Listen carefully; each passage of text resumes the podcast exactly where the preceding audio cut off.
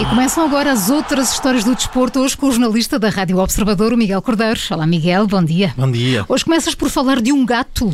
Sim. Então, e, o que é que isto tem a ver E com... atenção, não venho falar de mim, vou falar de, de uma outra história. Venho, E não é um gato qualquer.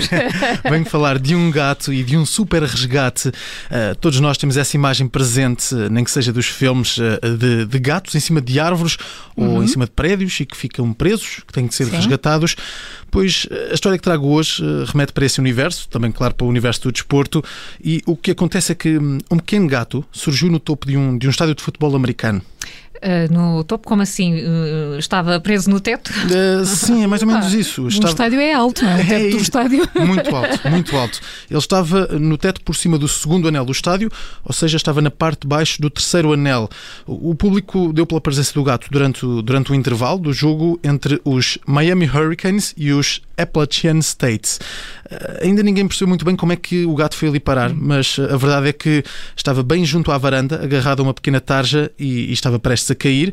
O felino aguentou 20 minutos Bem, agarrado. É, e, e num dos vídeos ainda dá para ver um homem no terceiro anel a tentar esticar o braço para agarrar o, o gato, eh, mas não deu e, e o felino acabou mesmo por cair. É, por cair, caiu, mas eh, há pouco tinhas dito que tinha sido resgatado, não? Sim, foi, foi, foi resgatado de forma dramática. Depois de cair, já no piso inferior, nesse segundo anel, um casal esticou uma bandeira dos Estados Unidos da América e o Uau. gato, é, o gato acabou por cair em cima da bandeira a pouco mais de um metro do chão. Foi o suficiente para se salvar. E, e nas redes sociais há vários vídeos a mostrar esse, esse momento. Vamos, vamos escutar. escu- escutamos aqui o pânico, o momento em que o gato está preso, a queda e depois eh, os aplausos, a euforia depois desse, depois desse salvamento.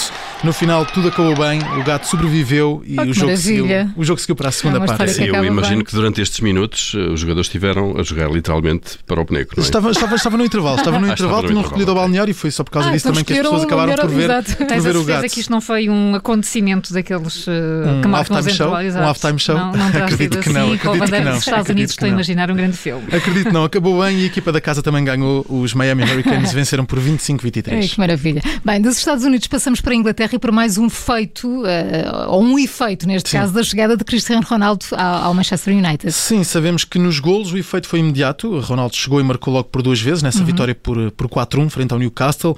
Sabemos também que a venda de camisolas do United está a bater recordes e que, que a nível da audiência segue o mesmo caminho, mas eh, eh, o United fica com mais possibilidades de alcançar bons resultados. Tudo isto são efeitos de Cristiano Ronaldo, mas agora sabemos também que Cristiano Ronaldo tem um efeito imediato na alimentação da equipa de Manchester.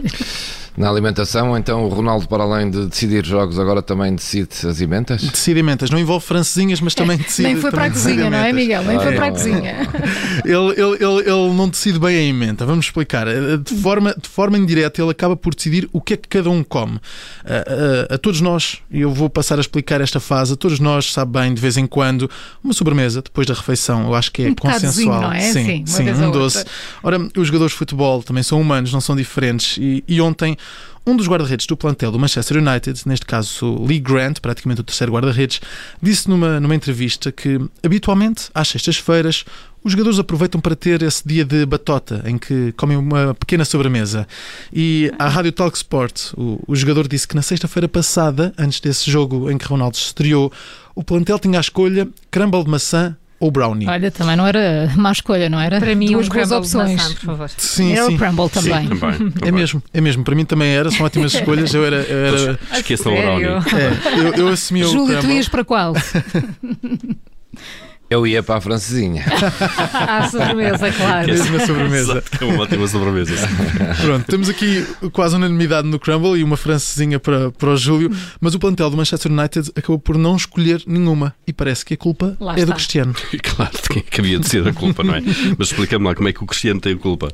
Bem, o, o Lee Grant conta nesta entrevista que nenhum jogador tocou nas sobremesas e que alguns até perguntaram para o lado o que é que o Cristiano tem no prato. Ora, depois começaram a olhar, é feio, eu sei que é feio, mas começaram a olhar para o prato do Cristiano, não viram nenhuma sobremesa. E o plantel seguiu o exemplo. O, o Lee Grant conta nesta entrevista que nenhum jogador teve a coragem de se levantar e comer sobremesas.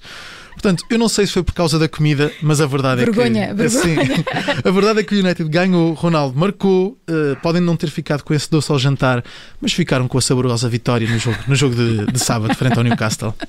O jornalista da Rádio Observador Miguel Cordeiro e as outras histórias do desporto nas manhãs 360. Obrigada, Miguel. Até amanhã. Até amanhã.